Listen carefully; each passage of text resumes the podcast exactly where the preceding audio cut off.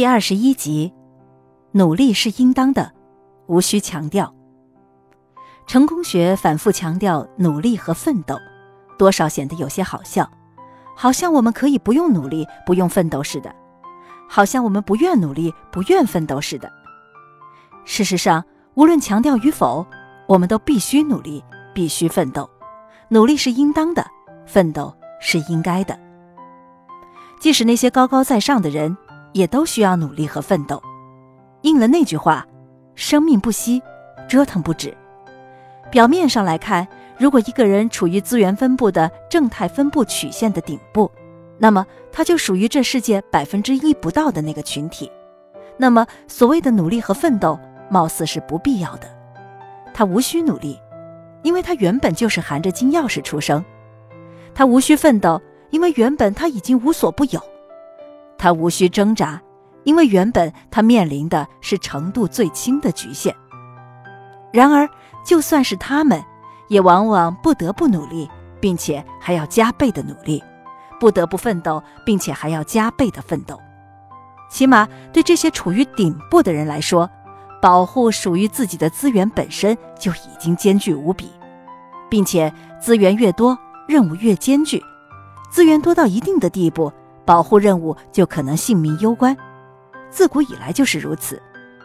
另外，他们更需要心智上的成熟，这也是物质上的丰足带来的必然结果之一。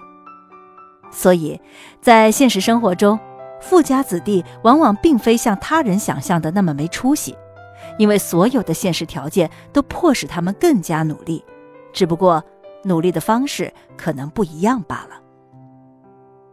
被认为是二十世纪最富有影响力的经济学家之一的 Frank 有个著名的观点：决定一个人富有的三个条件，一是出身，二是运气，三是努力。而这三者之中，努力是最微不足道的。这是个严肃而重要、需要耗费大量时间与精力才能通过认真思考而理解并接受的道理。无论你多努力。你都很有可能完全没有机会做到富有富足，你有勇气接受这样的现实吗？然而，接受这样的现实，并不意味着我们从此就没有必要努力了。其实，所有的人都必要努力，只是强调努力和奋斗是挺可笑的而已。每个人都面临自身一定的局限，而现实又是资源不仅稀缺，并且分布很不均匀。所以每个人都要努力奋斗挣扎，无论是谁，无论他原本是什么样子，接受现实实在是太困难，因为每接受一个难以接受的现实的时候，总是不得不面对另外一个可能更加难以接受的现实。所以说，这世界没有什么比接受现实更为困难的了。另外一个烦恼来自于这样一个事实：尽管努力是必须的、应当的。但可惜却不是天生的，每个人天生所拥有的是与努力相悖的一个习惯——懒惰。除了天生的懒惰这个阻力之外，还有一个是大多数人没有意识到的最终的困难，究竟会难到什么程度？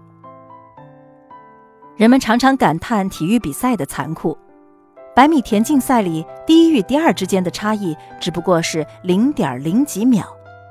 在跳水比赛里，金牌和银牌之间的差异也只不过是零点零几分；在跳远比赛里，冠军和亚军之间的差异只不过是一厘米不到的距离。